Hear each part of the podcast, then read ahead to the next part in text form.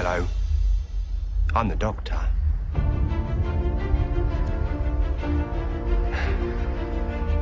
Basically, run.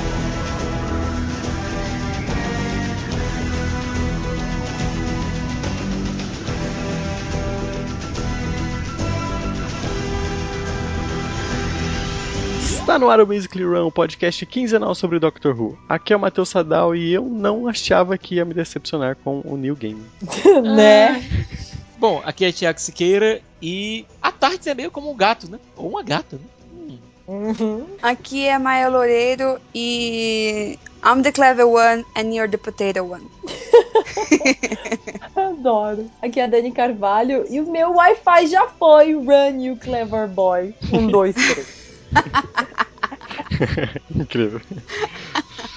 E no programa de hoje conversaremos sobre a segunda perna da sétima temporada de Doctor Who. Falaremos sobre a Clara, Grande episódio inteligência, Neil Gaiman, John Hurt. John Hurt, John Hurt, Game of Thrones. Game of Thrones. Game of Thrones. Tron, pessoas que estão todo canto. E é isso. Sigas, por favor. Basically, run! It's called the TARDIS. It can travel anywhere in time and space. And it's mine. Is. Look at it. Go on, say it. Most people do.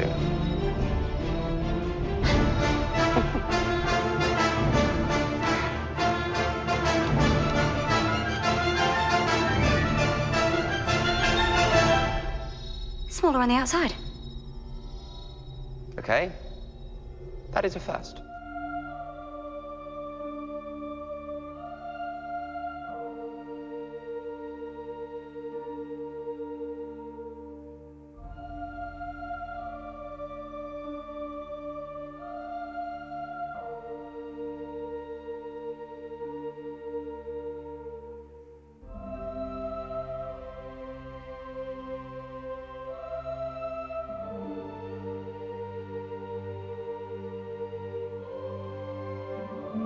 Então, meus queridos runners, retomamos a sétima temporada de Doctor Who, o episódio The Snowman.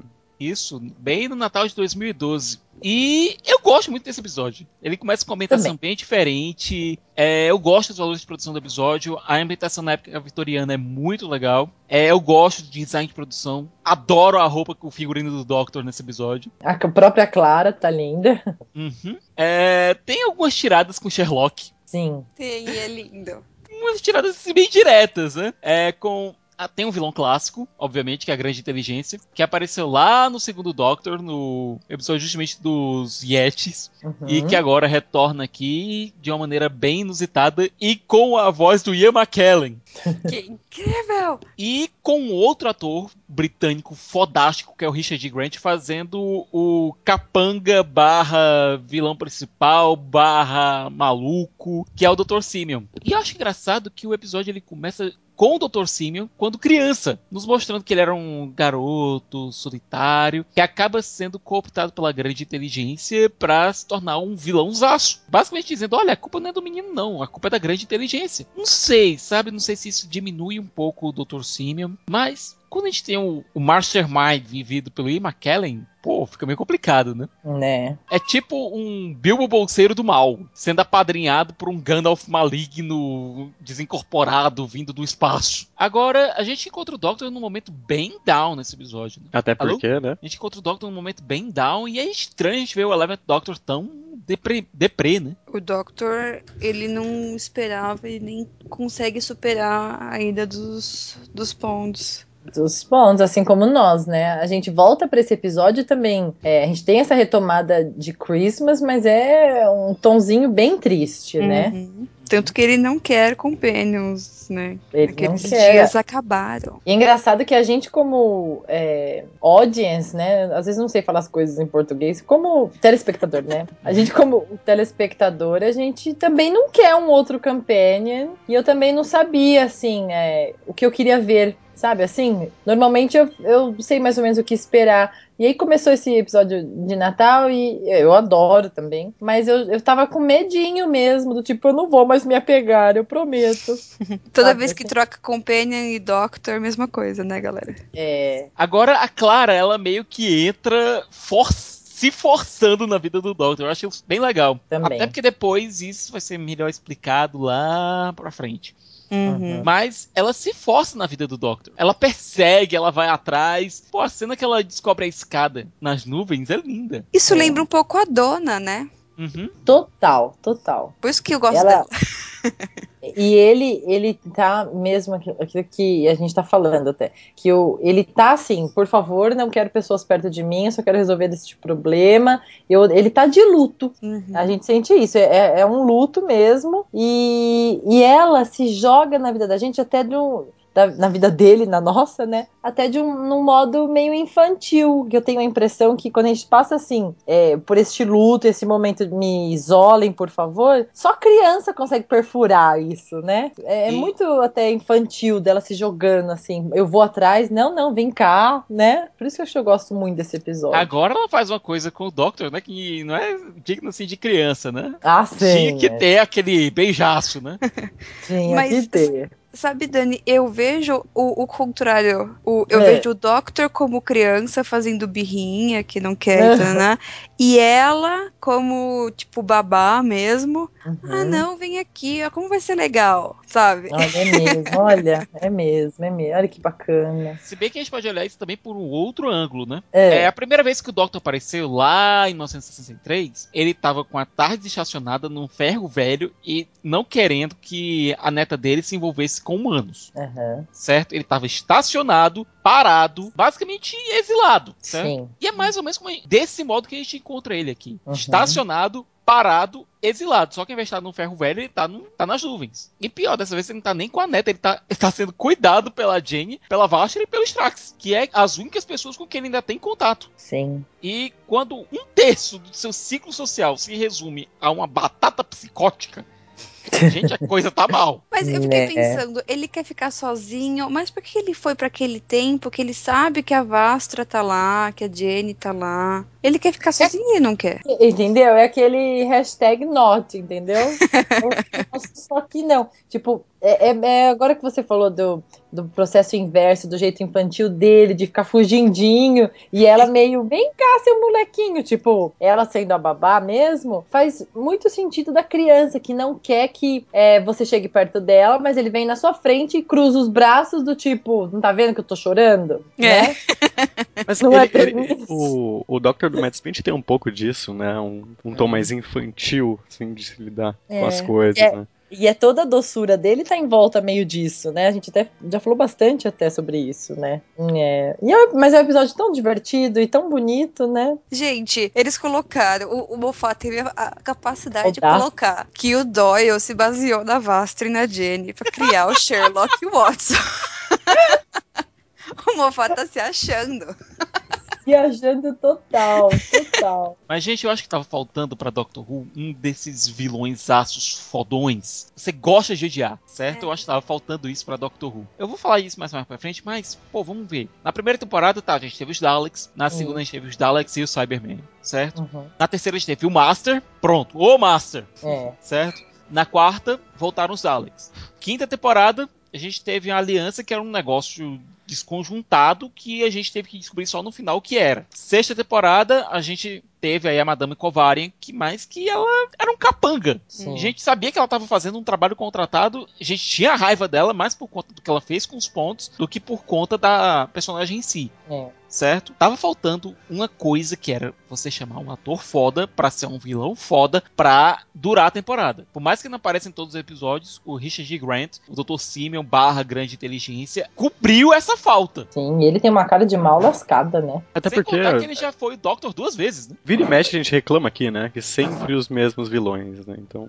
É. Aqui não, a é gente tem um vilão que estava sumido há décadas, que voltou de uma maneira completamente diferente, vivido por dois Aham. atores, fodásticos, aliás, e é um vilão que, com o passar da temporada, você consegue ter mais raiva ainda dele. Uhum. A gente vai lidar disso mais pra frente, mas primeiro eu só queria dar parabéns pro Moffat, porque você conseguiu encontrar um cara, um vilão foda, e um vilão fora da curva. E Sem contar aquela coisa. Existe, a- existe também a criatura, as criaturas que são os homens de gelo. Existe a babá congelada, Sim. que eu acho que é um monstro bem assustador. E existe o Dr. Simeon, que é o vilão meio Bond do episódio, que se prorroga pela temporada. E existe a grande inteligência e depois vai encarnar nele. Ou seja, a gente tem uma gama de vilões aqui só nesse episódio que funciona muito bem. E um vilão que consegue matar a Companion. E era disso que a gente sentia falta mesmo. Fechou. Logo nesse episódio, a Clara morre e ela vira a mulher que morreu duas vezes. Porque o Doctor nota.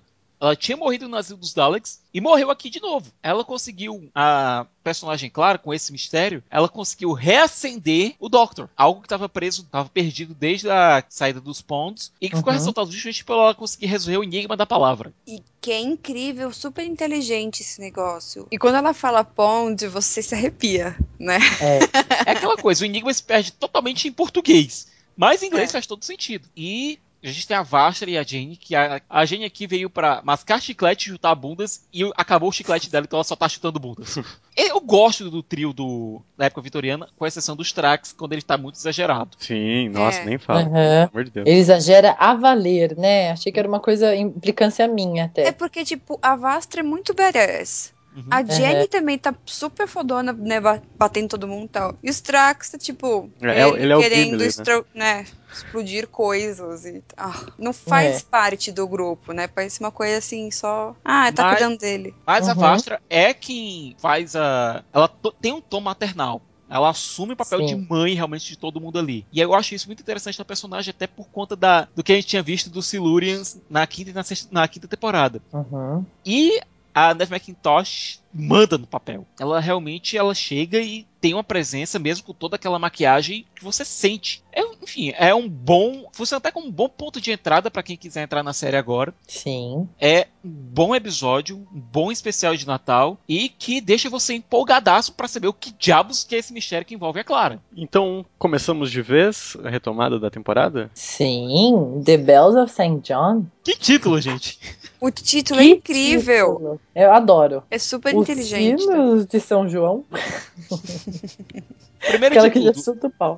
Entre Tails Homem e esse episódio, teve um pequeno mini episódio que mostra o Doctor procurando pela Clara. Uhum. Uhum. E ele encontra sem saber. Ele tá procurando por ela num parque e tal, e tá procurando num balanço no parque sentado. E uma menina chega e diz que. Pergunta porque ele tá triste, ele diz que perdeu a amiga dele e tal. Ela diz: Não se, não se preocupe, você vai encontrar. A menina era Clara. É, Aliás, e- esse prequel é de explodir cabeças. é. Porque, além da menina ser a Clara, bem no comecinho, e eu sei que isso não está, tipo, mas na minha cabeça está certo.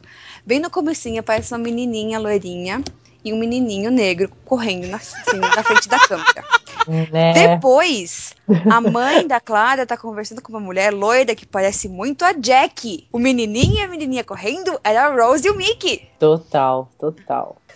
Que não é explodir a coincidência. nenhuma, nenhuma coincidência aqui. É isso. Bom, que faz sentido tendo em vista que depois a gente descobre que a Clara mora no antigo prédio da Rose. Mas. Vamos deixar pra falar isso mais tarde. É, o The Bells of St. John, o Mofá ele tem aquela tendência de fazer que você tem medo de tudo. Sombras, estátuas, é, neve e agora o Wi-Fi. E agora o Wi-Fi. E eu adoro aquelas coisas. I can't find the internet, sabe assim? Pô, E cadê? E Eu não imaginava que o problema ia ser o Wi-Fi, minha gente. que medo! Sensacional, sensacional. É Doctor Who puro isso, né, cara? Dr. Só Who podia puro. O medo da internet. Gente, o que se passa na cabeça daquele homem, né? Eu tenho medo da cabeça do Mofá, cara. Eu também, eu também. Além disso, ele é um maluco sádico que a menina está lendo. O, não, o menino está lendo o livro. E quem escreveu a- a- o livro foi Amelia Amelia fucking Williams. Amelia Williams. E é Summer Falls, né? O E livro. depois a gente descobre que a menininha de trancinha é quem? A Clara. Clara. E tem pra vender esse livro que se alguém quiser ler, pode procurar aí. Nossa, Bom. for sure. Bom, o Doctor, ele tá em um retiro no. no mosteiro. Eu não Né? consigo imaginar o Eleventh Doctor, o 11 primeiro doutor, dentro de um mosteiro franciscano. Como monge. Mas é o que mais até combinaria com ele, né? Os franciscanos e toda aquela filosofia, né? De, do desapego. Ele tá nesse momento, né? Mas Dani, o cara não Mas, Dani, passar, sei. ficar um, uma semana dentro de uma casa com os amigos dele, Pois é. Sem pirar. E é bonitinho Tipo- que ele, ele segue o conselho da menininha, que ela falou: Ah, eu fico num quarto tentando é, lembrar aonde eu deixei essa coisa. Foi o que ele fez. Ele ficou num quarto, esperando, tentando lembrar. e Tipo, o que acontece? é perfeito. os sinos de. John tocam. E os sinos de. John, na verdade, é o telefone da Tardes. perfeito, gente. Da parte de fora da tarde. Porque sabe quando alguém renovou a Tardes e a Tardes ficou linda nessa nova versão? Que eu prefiro essa versão mais sci-fi do que aquela versão toda maluca anterior. Eu sei que você volta vencido aqui, mas eu gosto da Tardes mais sci-fi. Eu também gosto. Até porque eu sou fã das antigas, então eu gosto da minha Tardes bem, bem um console bem sci-fi, e não aquela, aquela maluquice toda do Eleven. A do Tent e do Night já era meio maluca, comparado com as Tardes antigas, que eram um pouco mais, sabe, cabinho, mais, Uhum. mais console de controle. E é agora, nessa nova encarnação, a Tardes virou uma, ponte- uma ponte de controle bem sci-fi mesmo. Uma ponte de nave espacial, realmente. Uhum. E alguém teve a brilhante ideia de deixar o telefone que ficava na parte de dentro do lado de fora. Eu acho que essa não foi das ideias mais brilhantes do Doctor, sabe? Mas de todo modo. É, o telefone toca e é a Clara, que a gente já tinha sido apresentado rapidamente a versão moderna dela lá no final de The Snowman. E ela tá perguntando cadê a internet. É uma pergunta meio estranha de se fazer. Cadê a internet, né? Não, é engraçado que ela vai procurar na internet, só tem dois sinais de Wi-Fi perto da casa dela. Como assim? Onde raios gente? ela mora? Né? No meio de Londres só ter dois, dois tracinhos. Agora, é engraçado, né? Porque a gente é apresentado pra Clara. Primeiro, a gente é apresentado pro grande problema do episódio que as pessoas estão sumindo dentro da Wi-Fi. As almas das pessoas estão sendo sugadas pra dentro da Wi-Fi. Olha que bonito isso. Não, é sério. Pois é, Tem que você- fazer esse comentário, né? tem muito significado aí, sabe? Tem muito. É muito poético até, gente. Isso é muito mofar. Muito total dele. De você falar, o quê? Não, primeiro a gente pirou assim. Nossa, tô com medo da internet, as pessoas estão sendo sugadas. Aí você fala isso em voz alta, você fala, caraca, né? E parece que. Não que parece. O, o, o Mofá, ele sempre deu alguma coisa assim que ele não gosta de internet. Mesmo quando ele usava o Twitter, ele sempre zoava o Twitter. Ele sempre tem alguma coisa contra, né? E daí ele colocou isso bem. Olha, em- Maia, honestamente, se eu entrasse no Twitter e tivesse uma multidão de gente me esculhambando, É. possivelmente também não teria uma, uma opinião muito favorável à mídia social, não, sabe? É, com certeza. É. E é uma pena porque o Twitter dele tá muito engraçado. Bom, é, é notável que a Clara não tem nenhum saber de informática e a gente descobre que é uma companhia que está basicamente sugando a mente das pessoas e salvando elas em uma nuvem. O que, aliás, me lembra um pouquinho a biblioteca. Total, lá na, né? É, lá na quarta temporada, me lembra um pouquinho a biblioteca. Mofá, seu mofá. Mofá, seu sapato. Bom, e o Doctor, quando percebe que a gente tá falando com a Clara, quando ela fala Run your clever boy and remember. Um, Hum. dois, três. Que aliás aquilo deve ter virado a senha de muita gente. Oxi! É, Você vai lá na Inglaterra, coloca R, Y, C. né? Um, dois, três. Sabe, deve ter virado a senha de Wi-Fi de muita gente. Ela esquece de apertar o 3, acaba apertando o 4, dá a senha errada e ela resolve clicar lá naquele negócio maluco que transmite sua mente pra, o, pra empresa sinistra. Quando ela, pessoal da empresa sinistra resolve, eu vou sugar essa menina, só que eu vou ampliar um pouquinho o conhecimento de internet dela, o Doctor corre pra lá, tenta convencer a Clara a deixar ela entrar, e tem uma das gags que eu mais divertidas de Doctor Who. Eu localizei você pelo meu telefone celular. Aí ela, por que você tá apontando pra aquela cabine? Porque a inscrição incrivelmente é curada. Eu morri de rir com, isso, com essa besteira, sério. Perfeito. Faz sentido, faz muito sentido. Uhum. Mobile phone. Tá. Mobile phone. Né? De todo modo, a Clara é visitada pela menininha da capa do livro. E eu já disse que eu tenho medo de menininhas sinistras. Eu acho que é um medo que é meio universal. e ela veio com, aquelas, com aquela, aquele semblante apático. É muito. Parece que tem o demônio ali dentro. I'm a friend of Exatamente. I was upstairs. E ela vira e tem o- base, a cabeça dela é quase uma colher. Meu Deus. Tanto que eles chamam de spoonheads. Pois é. É. E começa a sugar a mente da Clara. pra transmitir via Wi-Fi. Aí o Uhum. Doctor chega lá, resolve e ele coloca aquela frase Under my protection pros caras, pra vocês saberem com quem vocês estão se metendo. Under my protection. E o Doctor gosta de protection, protected. Volta lá pra segunda temporada que This planet is protected. Você Uhum. nota que, é, apesar de ter mudado o rosto, é o mesmo cara, entendeu? Ele tem essas mesmas manias. Manias entre aspas, né? Esses mesmos trejeitos, ele gosta de colocar. It's Uhum. protected. Só que a Clara acaba desmaiando. E enquanto ela acorda, o Doctor começa a fazer uma série de chores na casa.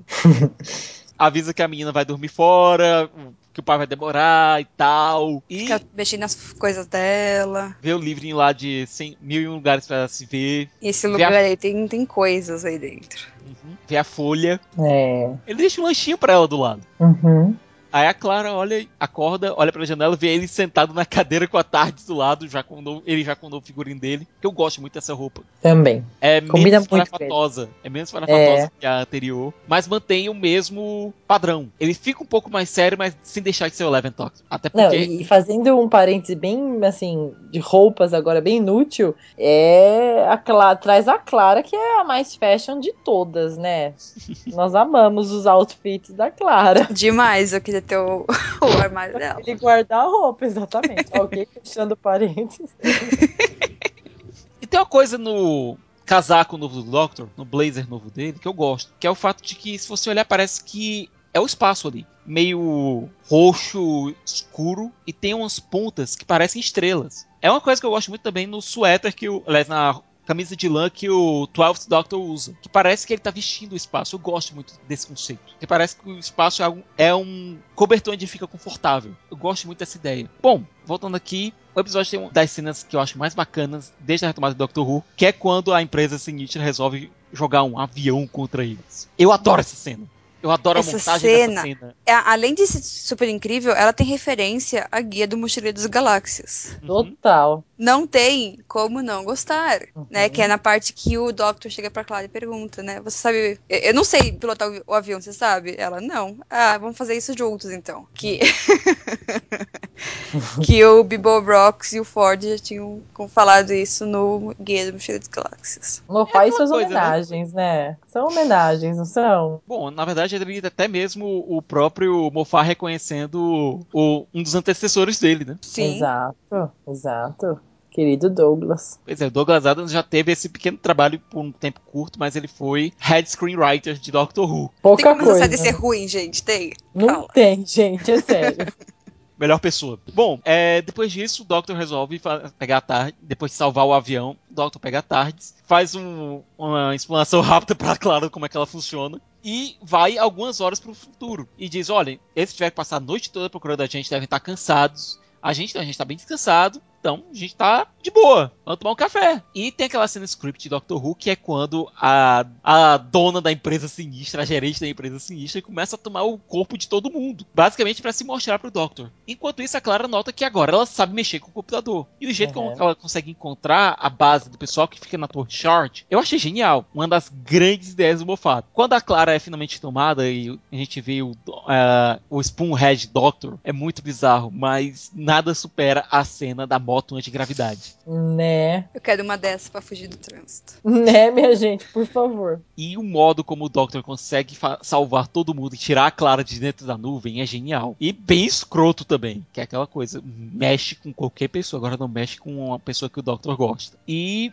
no final ele faz a coisa óbvia, que até perguntou ele. Tem até episódio que pergunta por que a gente não chama a polícia? Isso é na oitava temporada. Aqui ele fez isso, ele chamou a galera. Ele chamou a Unity pra prender a galera. Pra Né? prender o pessoal da empresa sinistra. E o reset que a maluca dá, zerando a cabeça de todo mundo, a senhora Kislet, a gente descobre que a grande, que o vilão por trás de tudo, que tava se alimentando dessas mentes, era a grande inteligência. E que a senhora Kislet tinha sido cooptada pela grande inteligência, assim como o Dr. Simeon. Sim. Ela foi cooptada quando criança. E quando ela dá o reset em todo mundo, o pessoal volta para o momento em que eles conheceram a grande inteligência e ela volta a ser criança. É a mente É. de criança no corpo já adulto. É um negócio assim bem escroto, gente. É muito punk, né? E essa- esse episódio ele já termina deixando dois ganchos. Primeiro, quem é a Clara como ela morreu duas vezes em duas épocas diferentes. Uhum. E a grande inteligência voltou e tá querendo lascar o Doctor. E a certo? grande inteligência pega você enquanto kid e faz coisas horríveis depois com você, né? Tipo, pra sempre. Basicamente é muito transforma você essa cena. É? É muito, ela fica. E ela é, e é uma kid não normal, né? Uma kid, ela, kid assustada, né? Uma mente de criança assustada, né? Dá pra pensar que ela tinha ali uns 3, 4 anos de idade, eu acho. Não, talvez um pouco Uhum. mais. Não, acho que uns 3, 4 anos realmente. Porque ela fica é, perguntando: onde estão meu pai e minha mãe? Exatamente, é bem essa fase. É, Bizarro isso.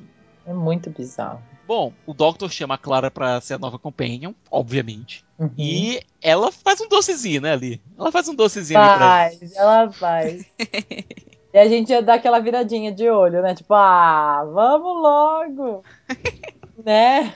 E é aquela coisa, ela termina dizendo: olha, volte amanhã, que amanhã eu posso. Talvez eu diga assim. Gente, pera lá.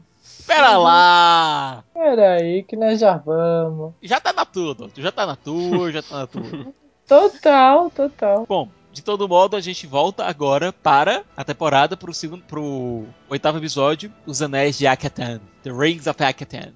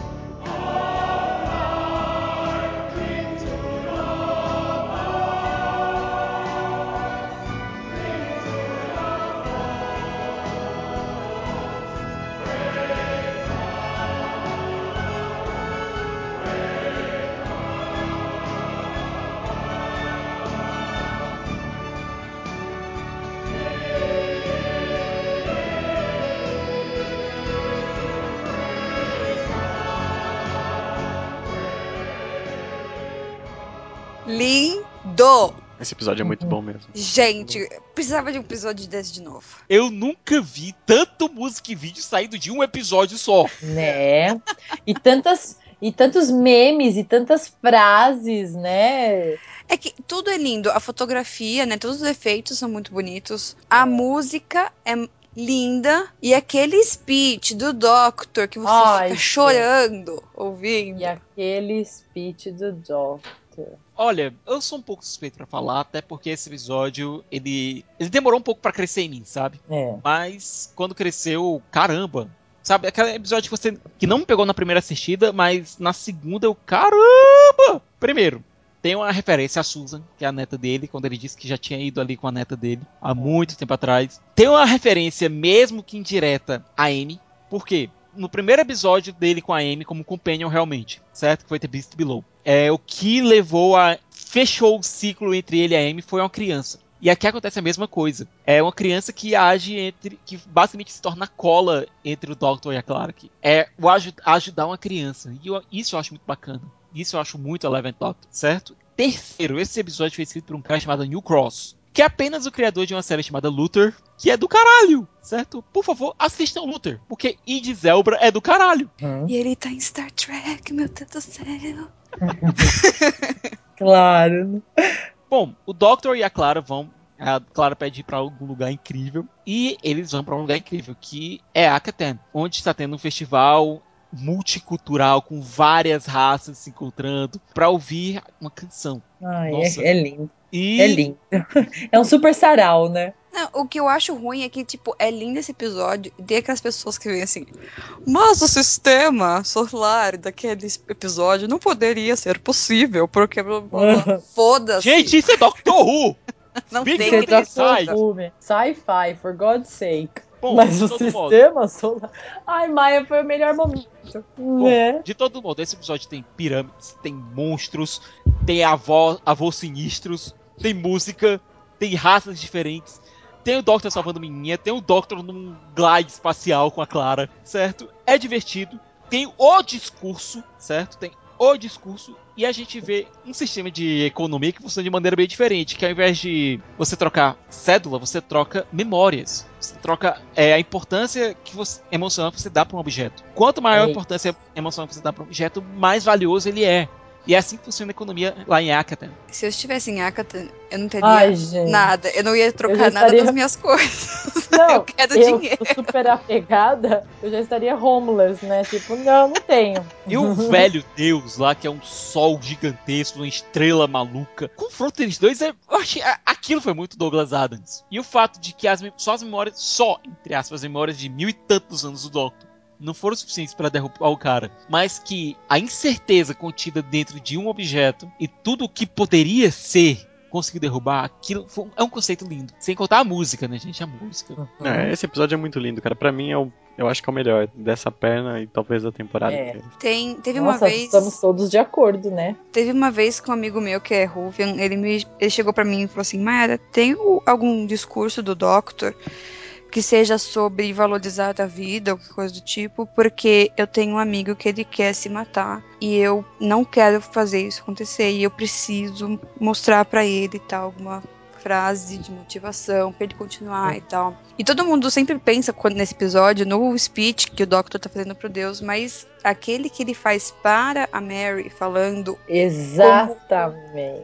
como ela começou a viver, né? O que surgiu, o que fez ela ser ela mesma. Aquele speech é lindo. Não, e ele, fica- ele enfatiza o tempo todo que de onde tudo começou, que você acabou de falar, da- das explosões, das poeiras estelares e blá blá blá, e te faz um ser único, né? Não tem outra dessa aí. É muito Carl Sagan, né? Hum, A gente é feita de coisas de estrelas, poeirinha mesmo. de poeirinha. Agora, gente, tem uma coisa meio maluca nesse episódio que ele começa com o Doctor visitando a vida da Clara pra ver se ela é realmente uma garota normal. A gente descobre que a mãe dela morreu no dia 5 de março de 2005. Sim. Ai, meu Deus do céu.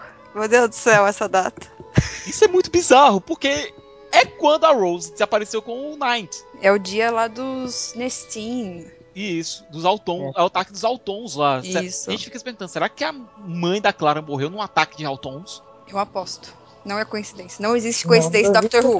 Exatamente, não duvidamos, né? E Cara, eu isso acho é uma muito- coisa. Ia ser muito triste, ia ser muito escroto, cara. Muito. Eu acho uma coisa muito estranha na história da Clara, porque ela sempre fala muito da mãe dela. E ela não. O pai aparece, né, uma vez ou outra. O pai, a É. avó.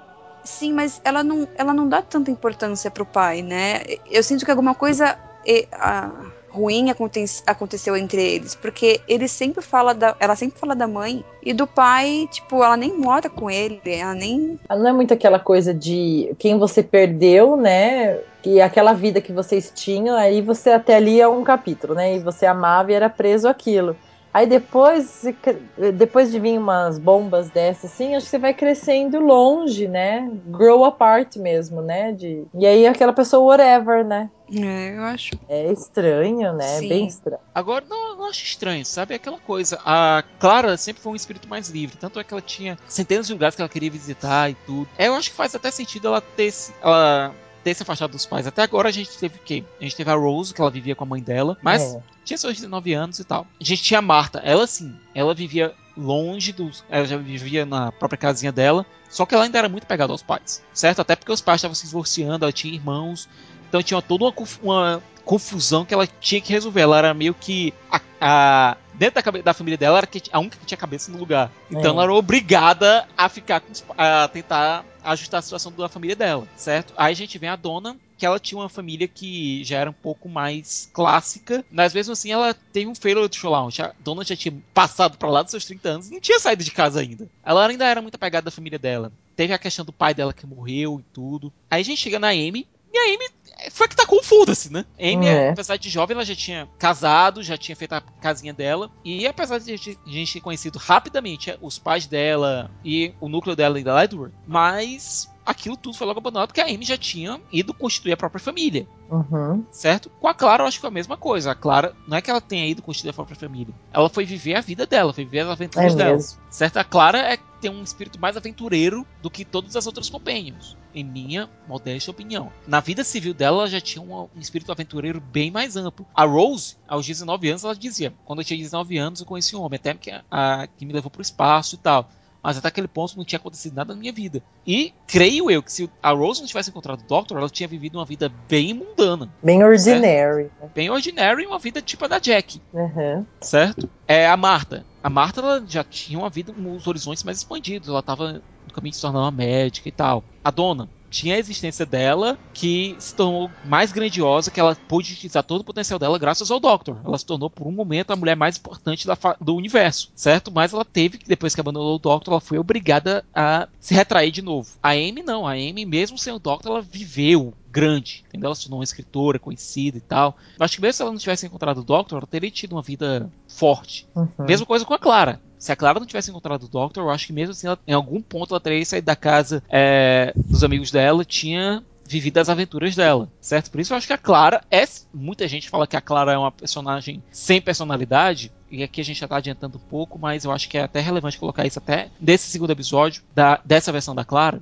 Não, ela não é uma, uma, uma personagem sem personalidade. Não, ela tem uma personalidade forte, ela é aventureira, ela vai. Ela é aquela que realmente vai porque quer. Tanto é que ela tomou a decisão de ir com o Doctor, entendeu? Ela podia não ter feito isso, mas ela foi. E ela fez o Doctor correr atrás dela, certo? Eu acho a Clara, sim, uma companhia extremamente forte. Eu gosto da Uhum. história de amor do Doctor com a Rose. Adoro a amizade do Doctor com a Donna, certo? Marta, não. Eu já ia perguntar, a Marta por quê, cara? Né? Marta, Marta sempre pulada. Não, a Marta é fodona, só que é aí que tá. A Marta A gente não consegue criar empatia pela Marta. É que Essa a é a Marta- verdade. ela só ficou fodona mesmo, mesmo, no último episódio. E acho que é porque ela se acha e a gente já torce o nariz. Pois é, a Amy é família, Uhum. certo? Até porque a gente pode dizer o seguinte: a Rose foi a amante, Marta foi o rebote. Tipo, não Ah. tem tu, vai tu mesmo. Pois é, a dona foi a amigona, aquela amigona que você sai pra tomar um porre quando você tá de mal e tal, e depois ela tá lá pra te É. ajudar, depois tá lá pra te dar uns tabefes quando você tá fazendo besteira, certo? A Amy foi a família, foi a sogra. foi a sogra, mas a Amy foi realmente a família que o Doctor Sim. precisava. É. E a Clara quase é igual, entendeu? É a que tem o mesmo espírito aventureiro dele, a mesma que quer sair. Por isso que eu gosto muito da personagem aqui. E depois a gente vai pro Cold War, que aí sim mostra que a Clara é pau pra toda a obra. gente. Retorno do Mark Gates. Retorno do Mark É. Gates. E eu acho esse o meu episódio favorito do Mark Gates. O episódio mais forte dele, mais Sim. envolvente, Uhum. mais urgente, mais intenso. Eu adoro esse episódio, gente. E e eu, eu não acho que tem cara dele. É, é o que eu mais gosto também dele. acho que e não. não tem cara dele. Bom, a gente tem um monte de gente legal nesse episódio. certo? Não, tem Game of Thrones inteiro nesse episódio.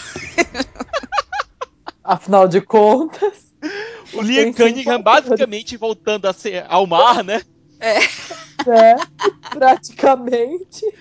O Sor das Cebolas. o pobre diabo cujo casamento vermelho. Meu Mas aqui, Deus. Aqui dá vontade de mandar ele pro casamento vermelho nesse episódio. Dá vontade de mandar ele pro casamento vermelho aqui. O Stepachin que o Tobias Menzies faz é um dos personagens mais odiosos da história de Doctor Who. Certo? Porque é o cara que quer transformar a Guerra Fria em Guerra Quente. Você nem tem sentimento com o Skaldak. Mas com o russo, puta que pariu. Nossa. Morre logo, infeliz.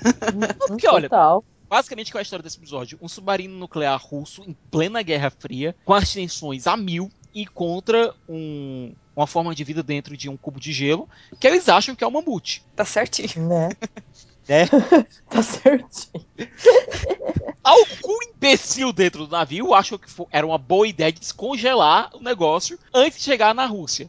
Por que não? É, vamos fazer, vamos descongelar esse negócio aqui no meio do oceano, certo? O a Polo gente não- E a É, gente no meio do rolê. fazer pra manter esse negócio preservado até chegar na Rússia. Né, gênio, gênio. Eu acho que eu culpo a vodka. Olha, é que culpo-. Eu boto a culpa na vodka russa. Quando o Marujo, o russo idiota, descongela o, o cubo, a gente descobre que ele se trata, na verdade, de um guerreiro de gelo marciano, que havia sido citado já algumas vezes em Doctor Who, desde a retomada, mas é um monstro da série clássica, que é trazido aqui de uma forma genial, brutal. E, Maia, eu não sei se estou errado aqui, mas ele me lembra o código de honra dele, o modo guerreiro dele, lembra muito os Klingons. Não sou só eu. Gente, não sou só eu. Lembra muito os Klingons. certo? O jeito, a código de guerra, o modo, de, o modo honrado dele, até mesmo o fato dele ter acordado e percebido, ok, passei, fiquei morto por milhares de anos, tudo que me era mais querido morreu. O cara tá em choque. E pra variar, o Doctor e a Clara que estavam indo pra Las Vegas acabam batendo no Polo Norte dentro do submarino soviético. A tarde Né? está de zoeira. Isso é uma bela de uma zoeira. Bom, lá eles fazem amizade com o capitão do navio, o capitão Zukov, e com o professor Grisenko, que é o David Warner. O David Warner, eu vou fazer aqui um pequeno parênteses pra falar do David Warner. É o cara que já esteve em todas as franquias que você gosta. É sério. Tron, ele estava lá. Planetas Macacos, ele estava lá. Titanic, Ele ele estava- estava lá. Jornada nas Estrelas, ele estava lá várias vezes, certo? O incrível mundo de Gumball, ele tá lá. Né? E que personagem mais fofo. Dá vontade de apertar, assim, esse vozinho. Tipo, ele é o, é o, é o cara bacana, sabe? É o cientista velho, bacana, que gosta de ficar lá ouvindo música. E tem uma cena que ele, ele vê que é a Clara do futuro, ele... Você precisa me dizer o futuro! A minha banda favorita! Eles se separam! Sensacional. Gente, não tem como não gostar do professor. E, eu repito, o David Warner já esteve em tudo o que você gosta. Tudo! Tudo! Tudo! Sério, tudo! Homem-Aranha, ele tava no desenho. Superman e Batman, ele tava no desenho. Freakazoid, ele tava no desenho. Ele tava em Freakazoid, que lindo. Caraca. David Warner teve Babylon 5, cara. Meu Deus. O cara é uma lenda. Ele é o professor das Tartarugas Ninja 2. Ele fez Billy Mandy. Olha. Eu tô no. MDB agora também. tá? É bizarro. Eu acho que o David Warner é uma espécie de nexo entre franquias nerds. Só isso explica. Bom, de todo modo, o episódio é bacana, o clima é tenso, lembra um pouco às vezes Alien, Sim. que é algo recorrente do Doctor Who. Vocês têm um filme de terror chamado Alien? Isso é muito racista. Nunca esqueceremos. E a gente vê a, a Sonic Screwdriver indo pro modo vermelho Uhum. nesse episódio. A gente vê o Doctor prestes a se detonar pra salvar a Terra e detonar todo mundo, inclusive a Clara. É um episódio tenso e bacana de assistir. É, ele Certo. tem, ele tem um- uma densidade que os episódios do Marquetes não costumam ter, assim. É, por isso que é difícil de reconhecer mesmo, né? A pitada dele, né? Uhum. Bem que é aquela coisa. Reforço. Pra mim, esse é o melhor Mark Bates. Desculpa. Banana. É que ele fez Twin Peaks. Meu Deus.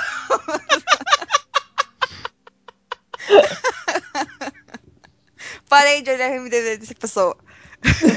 É sério, eu tô dizendo. O David Warner é um nexo. Ah! De todo modo, eu reforço. Esse é o episódio mais forte do Mark Davis pra mim. E a gente vai pra outro episódio de New Cross, que com dois episódios eu já quero que esse cara já se- seja o próximo showrunner de Doctor Who. É. Marquetes ficou pra trás, né, cara?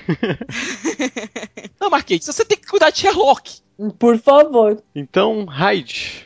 Do Hyde. caralho. Olha, Raid tranca o cu.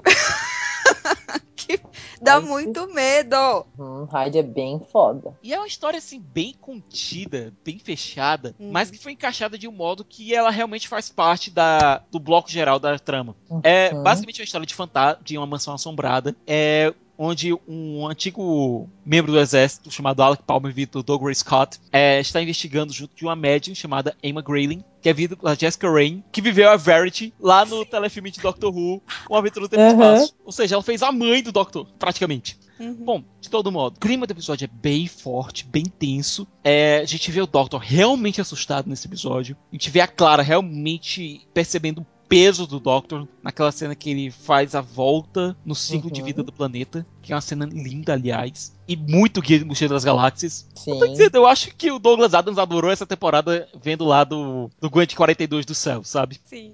Uhum. E a gente tem desenvolvimento de personagem, a gente tem um grande peso, uma história com peso emocional realmente forte, tensa, bem produzida, bem dirigida. Matt Smith tem alguns momentos que ele tá sozinho que ele realmente transparece pânico. Sim. E Gente, final, escritos na parede, né? Quem não tem medo de escritos na Nossa. parede? e no final a gente descobre que é uma história de resgate e uma história de amor. É. Todo monstro solitário precisa de uma mão pra segurar. E essa questão da mão pra segurar, ela basicamente se torna um tema recorrente pro Doctor e pra Clara. Ou seja, é uma história isolada que acabou se tornando algo bem maior. Eu adoro esse episódio. Quando o Doctor volta no tempo e. Não.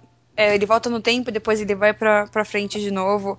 A, a Clara, ela fica em pânico, né? E ela fala uma coisa, eu acho tão legal essa parte, tipo, ah, eu sou um fantasma pra você, Uhum. né? E, e ele, tipo, não, você é o único mistério que vale a pena resolver. Tipo, você é importante, você não é nada pra mim. E tem aquela coisa, né, gente? Todo o. Toda a questão do mistério da Clara, ele fica mais forte aqui quando a Emma diz: Olha, ela é uma menina comum. Uhum. Não sei porquê, mas eu sinto uma coisa quando o Doctor coloca. abraça a Clara no final do episódio, quando ele fala que é uma história de amor, e ele meio solta assim, depois que ele percebe que, opa, ficou esquisito. É. Mas. Porque os, aquilo que você falou agora, eles são muito parecidos mesmo, né? Rola um- uma química muito bonita até, né? Uma química de almas, digamos. Ele solta assim e diz: opa, tá esquisito isso. Uhum. Mas é aquela coisa, vai indo pra frente e vai ficando menos esquisito. E nesse meio tempo, a gente tem uma suporte rápida sobre a Tardes não gostar da Clara. É um ciúminho básico, né?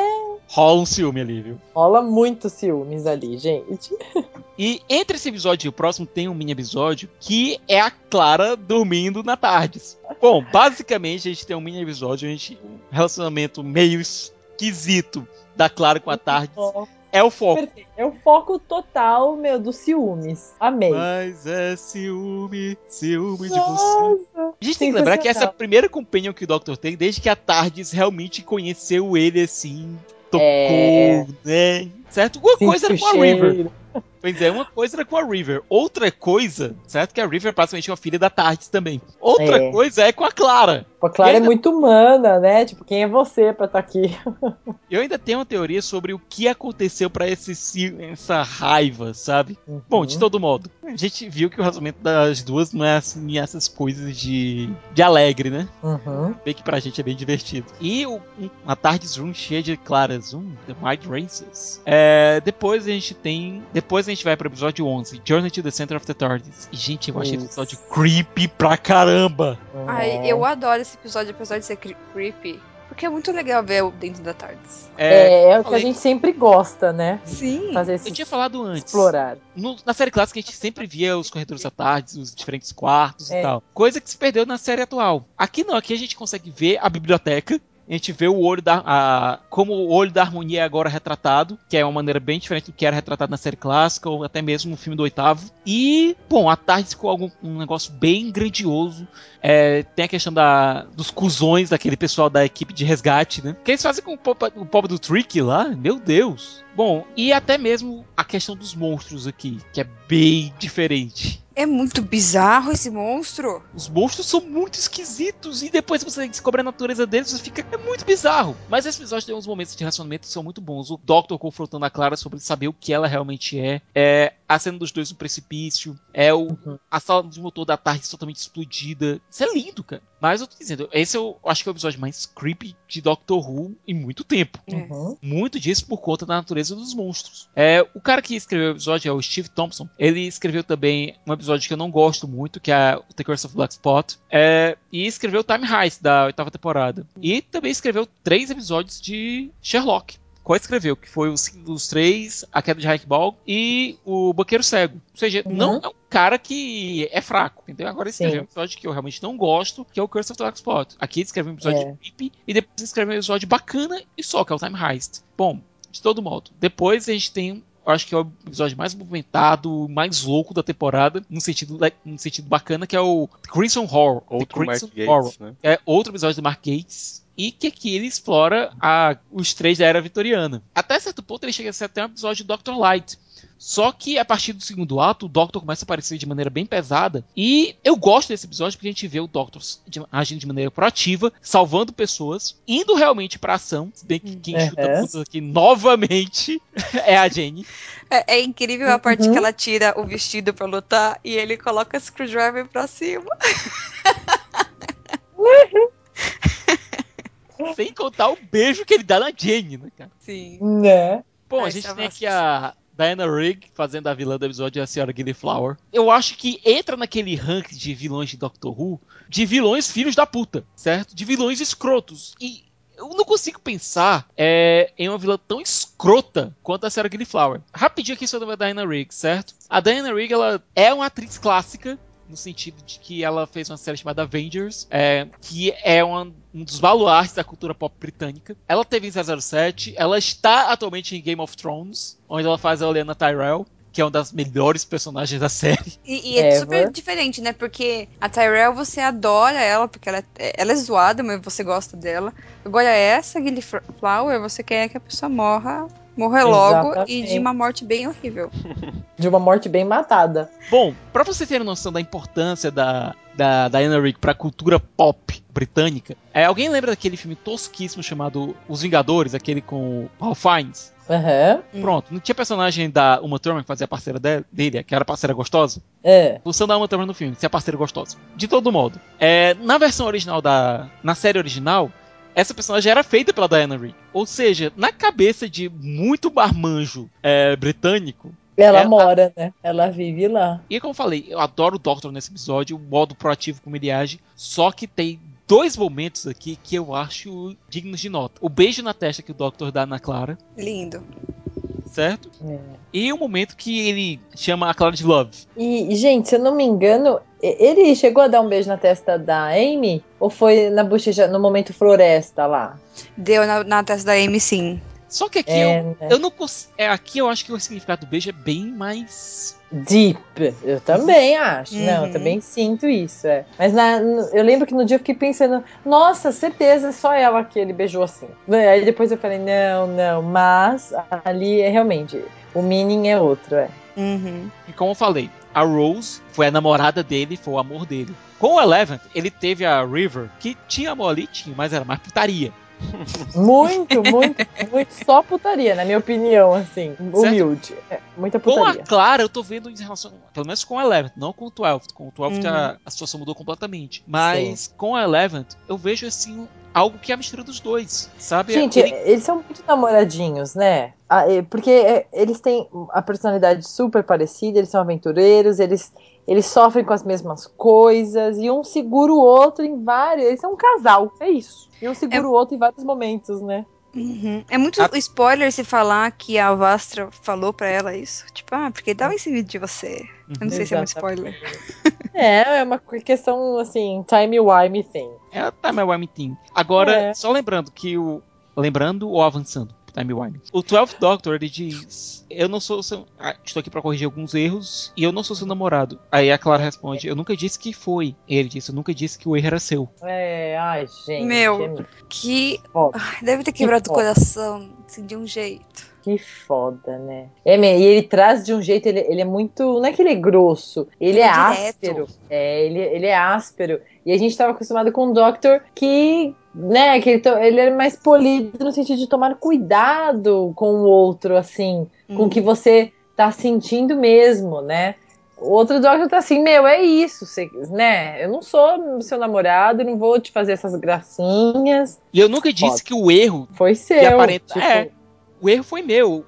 Eu, erro não, eu não posso ser seu namorado. É, olha pra mim agora, né? Certo. Olha quem eu sou hoje. Foda, é foda. Mas nesse ponto do relacionamento dos dois, bem aqui, eles são um casal. É isso, eles, eles brigam igual um casal, né? Eles são tudo de casal. Como eu falei, teve o abraço no episódio anterior, no, no Hyde, teve a questão É. do amor, teve a questão da mão a pegar, agora teve o beijo. Gente, né? Né, alô? É, tem uma referência muito legal a- ao quinto Doctor, que é quando o Doctor fala sobre. Eu passei um tempão tentando levar uma australiana pra Heathrow, pro aeroporto de Heathrow. E a Clara pergunta: e por quê? Não faço a menor ideia. É porque uma das companions do quinto Doctor era a Tegan, que apareceu justamente quando ele regenerando do quarto pro quinto. E o Doctor passa basicamente uma temporada inteira pra conseguir levar ela pro aeroporto de Heathrow na hora, pra ela pegar o avião dela, que ela ia ser a aeromoça. É um tipo de referênciazinha besta, mas que quem é fã da clássica fica. "Ah, Legal! O Doctor não esqueceu dela. E depois a gente vai pra o que eu acho o episódio mais desapontador da temporada. Esse episódio é Ai, muito chato, gente. cara. Eu acho É isso. eu Gente, acho zoado. Eu É a cota de saber mais zoada. É a cota- Exatamente. Olha, você Pulo- não vai encontrar um cara Sim. que ame mais o New Gaiman do que eu. É isso, e aí você fica assim, disappointed quando você fala, não, mentira. Nossa. Não, começa o episódio, você vê o nome do New Gaiman, você fala, fodeu, né? Vai ser foda. Quando eles com- é, confirmaram a, essa temporada e eles foram lançando os nomes dos caras que escreveram os É. episódios, né? Logo antes de Uhum. lançar o primeiro episódio. E a gente viu, puta, New Game! Vai ter outro Doctor's Wife! Meu Deus do céu, vai ser incrível! Não. Mas também Só a culpa que é, é um pouquinho também como o de Doctor's Wife, né, cara? E É. aquilo foi um episódio tão fora da curva pra cima que a gente esperava É. uma coisa desse tipo. Mas não, a gente encontra com um episódio. Eu pensava É, que eu era o então- único que não gostava, cara. A culpa Né? é do New Gaiman, porque ele fez um episódio incrível. Mas aí eu fico pensando, a gente que, que, que lê Neil Gaiman, né, que conhece um pouquinho dele, né, do, do modo dele escrever, é, é desapontador de um jeito. Você fala assim, não, ele não escreveu um roteiro desse. Aí você põe ele no patamar humano de novo, né, porque ele é tão Deus. Aí, de- aí você fala, não, não, ok. Ele é só um humano, ele também escreve coisas assim. Muito eu me dando desculpas. Mas eu, eu, eu fico muito feliz porque tem um, um ator que tá no meu coração, que é o anão, que faz o Leprechaun. Warwick Aham. Davis. Sim, ele é incrível. Warwick Davis também é outro daqueles nexos de cultura nerd, né? É. É. o porridge, né? Aquele é o porridge. É o Wicked, cara. Total. E ele tem Harry Potter. É no Harry Potter. Ele tem, É, tá em Harry. Potter, tá em Willow, tá em Senhor dos Anéis. Ele é o- Não, não, Senhor dos Anéis não. Dos Anéis não. Ele tá Senhor dos em- Anéis não. Ele tá em Ele tá em Star Wars. Star Wars, ele é. Tem Hobbit, tem anão, mas ele não tá lá não, cara. é, é. Ele é, é o Willow. aliás, é bem contradi... é bem bizarro, né? né? É, ele é o Willow, gente. Só de olhar pra cara dele, ai, minha infância, Willow, Ele tem querido. que ir no mochileiro, gente. Ele é uma graça, ele é uma graça. Mas Então só de ter ele vale, né, Matthew? Não, é, nossa, foi incrível. Foi incrível. Só de ter ele, o Matthew check, ok.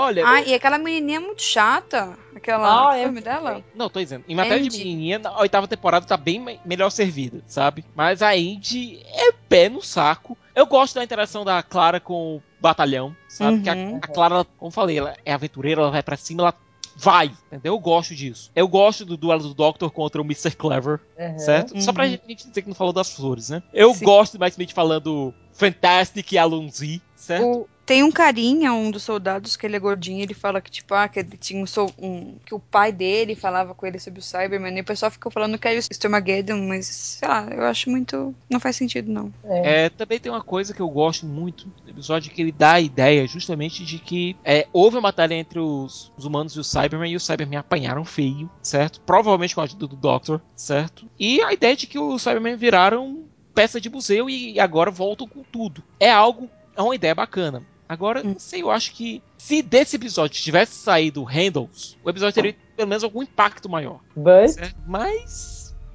Então, o último episódio. ai, the name of the doctor. Antes do The Name of the Doctor, tem um prequel. Esse episódio, The Rain Gods, é basicamente um trecho do The Doctor's Wife que foi cortado, Ah, falta de por isso tempo. que é New Gaiman. Por isso que é New Gaiman, talvez. foi cortado e foi transformado pelo Moffat num mini episódio. Uhum. Mas isso foi escrito pelo Neil Gaiman. De todo modo, é, é a única aventura do Eleventh Doctor com esse figurino dele, é, Uhum. disputando o The Name of the Doctor com a River. E eu acho é importante justamente por conta disso, que o Doctor continuou tendo aventuras com a River, mesmo estando com a Clara. Safadinho! Ele é muito? Ele sai pro rolê, entendeu? Tipo, ah, eu tô gostando daquela menininha, mas não, minha mulher, né? Deixa eu ir aí. Total, safadinho. Bom, de todo modo, é, Maia, aí tu fala agora do Reset X7. Então, esse. é- Eu acho muito diferente esse prequel, porque é, um- é uma partezinha. O Doctor e a Clara não. Eles não conversam com o outro, né? Começa com a Clara falando com as pessoas, com os Ruvians, sobre o Doctor. Tipo, fazendo perguntas sobre ele. Falando, ah, que eu não sabia se eu ia com ele ou não, tananana, até que a gente foi pra Transalor. Uhum. E daí o Doctor também faz a mesma coisa, né? Ai, porque a Clara é Impossible Girl, tananã, eu não entendo nada sobre ela.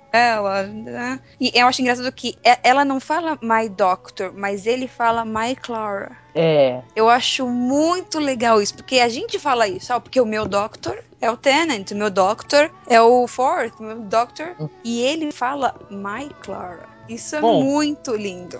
E eu vou dizer que uma coisa, a única pessoa que ele fala, fez esse Mai foi com a Sarah Jane. Daí vocês Olha o reconhecimento. Aham. Daí vocês tiram a importância que ele dá pra Clara. A única pessoa que ele falava My Sarah Jane, My Clara. Ele coloca as duas com esse, com esse pronome possessivo. Uhum. Ele coloca as duas em pé de igualdade. O que, aliás, deve ter deixado muita gente da, fã da série clássica puto. Não, tem muita Sim. gente que odeia a Clara. E eu não Muita entendo gente. isso. Eu também não, que é Que a impossível Clara é ela. chata, que a Clara é isso, que a Clara é aquilo. Eu Ah, acho que é dor de cotovelo. Total, é invejinha porque não tá lá. Bom, of the Doctor, que é o episódio que fecha a temporada, é o episódio de conclusão. Ele fecha o arco da Clara e fecha o arco da grande inteligência. É um episódio creepy, por conta dos monstros, Total. certo? Transalore. O- Os Whisperman. A gente vê Uhum. o que é Transalore, que havia É. sido falado já pelo Dorian na temporada passada. Uhum. A gente descobre é, que lá é o túmulo do Doctor. A gente descobre que quando ele morrer, ele não vai deixar um corpo, ele vai deixar uma cicatriz, no- uma fenda no espaço-tempo, Uhum. onde toda a linha temporal dele vai estar lá dentro. Isso é esquisito pra caramba, gente. É muito esquisito. Eu E tentei até diz, olha. Corpos eu já tive vários. Agora isso aqui, isso aqui é outra coisa. É como se você deixasse sua história como como seu corpo. E a gente descobre por que aquele lugar é tão perigoso. Porque aquilo é basicamente um, um momento em que você pode derrubar toda a vida do Doctor. E se você derrubar isso, você derruba o universo todo. Porque quando você tá lidando com a vida de um cara que salvou o universo tantas vezes, é o efeito dominó que acontece se você destruir esse cara é desastroso. A gente vê a importância que a River tem pra ele e tanto É. é. que nesse episódio a, a gente encontra a River depois da biblioteca e de um modo bem estranho. A única pessoa que pode ver ela inicialmente é a Clara, por Uhum. conta de uma ligação entre as mentes delas e as mentes da Vastra, dos Tracks, da Jenny. É bizarro porque esse episódio, quando esse episódio foi filmado, possivelmente já tinham escolhido Capaldi como Twelfth. Uhum. E aqui eles zoam demais os escoceses. Uhum. Eles zoam muito os escoceses. A gente tem alguns momentos bem bacanas. Uma ligação forte com o Journey to the Center of the TARDIS. É, e a gente vê a Clara se sacrificando pra ele, p- pelo Doctor. E é um momento tão forte que mostra tanto sentimento que eu repito, eu não entendo como tem gente que não gosta da Clara. Um momento tão, tão forte entre eles. E o modo como a Clara ela se liga com os outros Doctors. E engraçado é você ver fãs da clássica como eu, é, lembrando de quais episódios aqueles momentos que aparecem os outros Doctors, que eles foram tirados e inseridos lá digitalmente, é, foram, por exemplo, é, a cena do Thor dirigindo a Bess e a cena do segundo correndo foram tiradas do The Five Doctors. É, tem uma referência direta à Caverna de Adrosane, que é o episódio de regeneração do quinto pro sexto Doctor. É, a gente vê que essa temporada ela teve muitas referências essa série clássica e todas elas feitas de maneira bem orgânica. Uhum. E essas inserções digitais do da Clara na vida dos outros Doctors funcionam muito bem, especialmente quando ela aparece em Gallifrey. Tão bonitinho. E a música da era do Davis tocando, quando o Gallifrey aparece, o. E como é que ela salva o primeiro Doctor? Ela indica qual a TARDIS que ele tem que pegar, que ele tem que roubar. E ele fala: olha, ela fala, o sistema de navegação dessa aqui é meu capenga, sabe? Eu acho que é por isso que a TARDIS tem raiva da Clara, porque ela xingou. E vocês, mulheres, sabem muito bem que vocês não esquecem. Vocês não esquecem esse tipo de coisinha, sabe? De todo modo, é um episódio que fecha muito bem esse arco, que acaba se tornando até bem mais simples e bem mais efetivo que o da sexta temporada. Não sei se vocês concordam comigo, mas eu acho que o arco, esse mistério da Clara todinho, que foi plantado na segunda perna da sétima temporada, é mais eficiente que o arco da sexta temporada inteiro. Até por ser mais simples, mais direto, Menor. mais divertido, menor. Pessoalmente, eu adoro a, essa segunda perna da sétima temporada. Basicamente, a temporada foi de... poderia ter sido tipo a sétima e a oitava, né? Porque são duas É. coisas completamente diferentes. Exatamente, eu tenho esse mesmo sentimento. Gente, só pra finalizar. E aquele final, hein? Eu, le- eu sei que eu guardei esse episódio pra assistir com amigos Ruvians. Quando apareceu o John Hurt, a gente se levantou e tava pulando na frente da televisão. Meu Deus!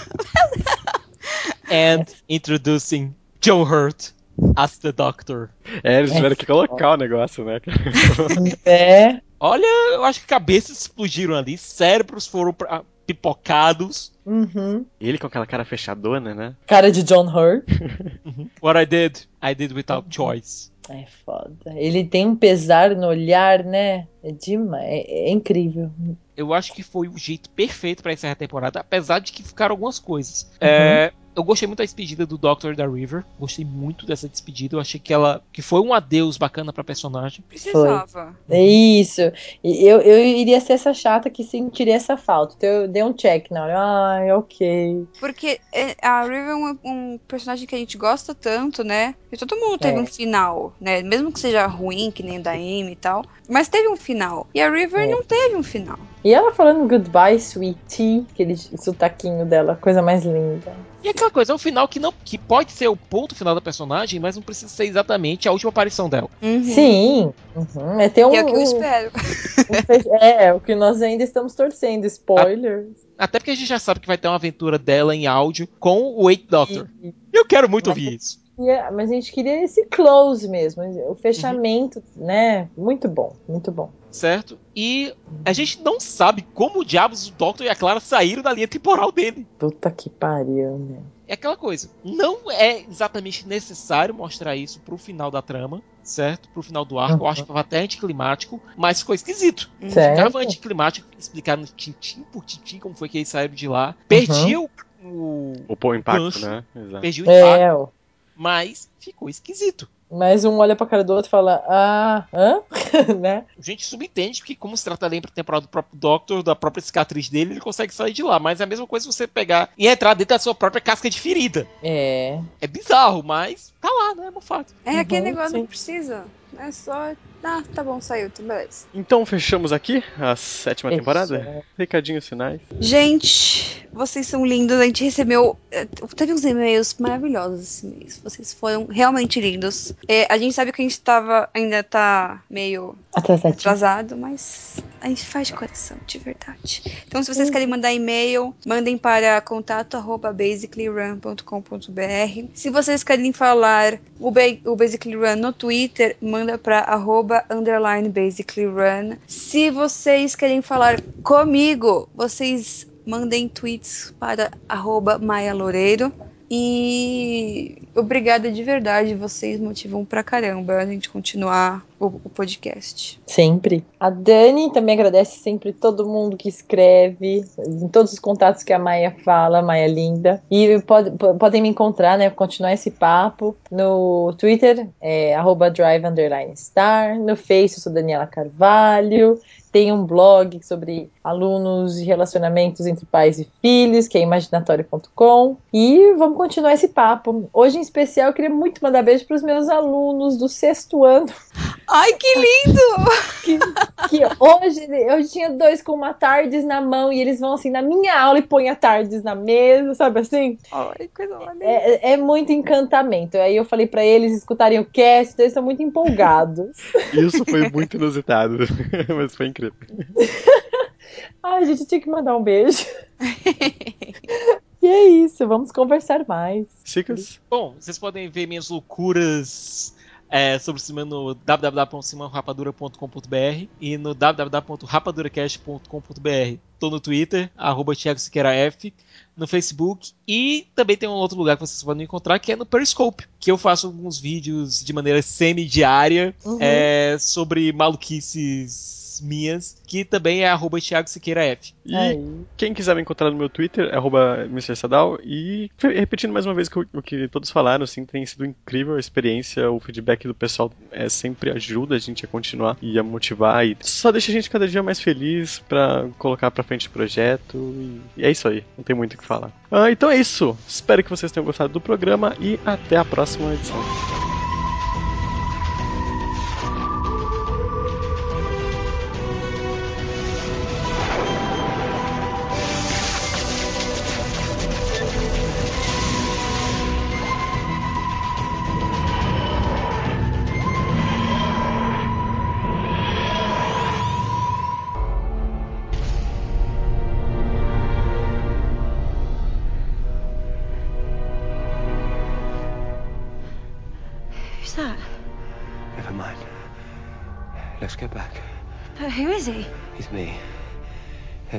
Here, that's the point. Now let's get back. I never saw that one.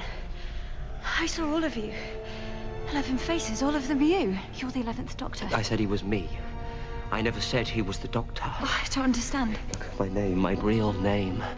That is not the point. The name I chose is the doctor. The name you choose, it's like it's like a promise you make. He's the one who broke the promise.